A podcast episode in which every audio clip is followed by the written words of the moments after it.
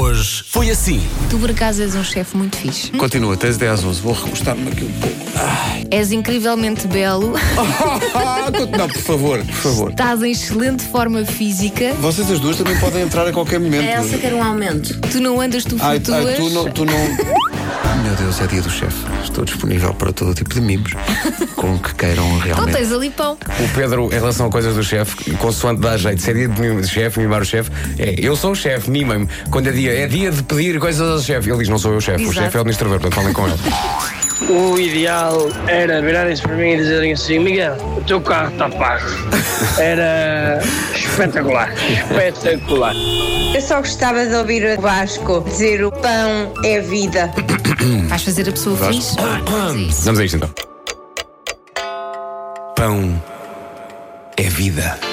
A equipa das manhãs da comercial, que pão seriam? Olha, eu poderia ser uma baguete, mas só pela elegância. Uma Uma baguete. baguete. Eu seria uma vianinha. Isto evoluiu de ser uma brincadeira de criança para um vício de adulto, comigo a comprar regularmente caixas de agravos a cada dia de receber o ordenado, só para lhes tocar e partir as fileiras. Na passada quinta-feira, chego a casa, quando entro, vejo que a minha família está toda reunida na sala. A minha mulher diz então que o meu estranho comportamento levou a contratar um detetive privado e que pelas imagens tinham concluído que eu estava metido num negócio de drogas e diz que foi neste ponto que ele disse a frase mais bizarra de sempre. Ele disse: Não, é que eu adoro agravos.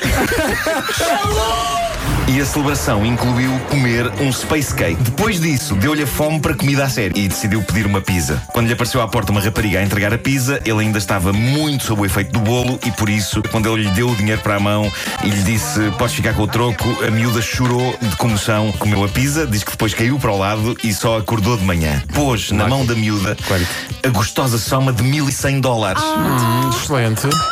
Ela veio ao nosso WhatsApp dizer: amanhã na Fnac Colombo, os meus seios para o Nuno assinar. E depois acrescenta: vá, só um. Oh, Cláudia, tem que ter espaço, porque ele faz desenhos de autógrafos. Vai ser muito inesquecível esta sessão.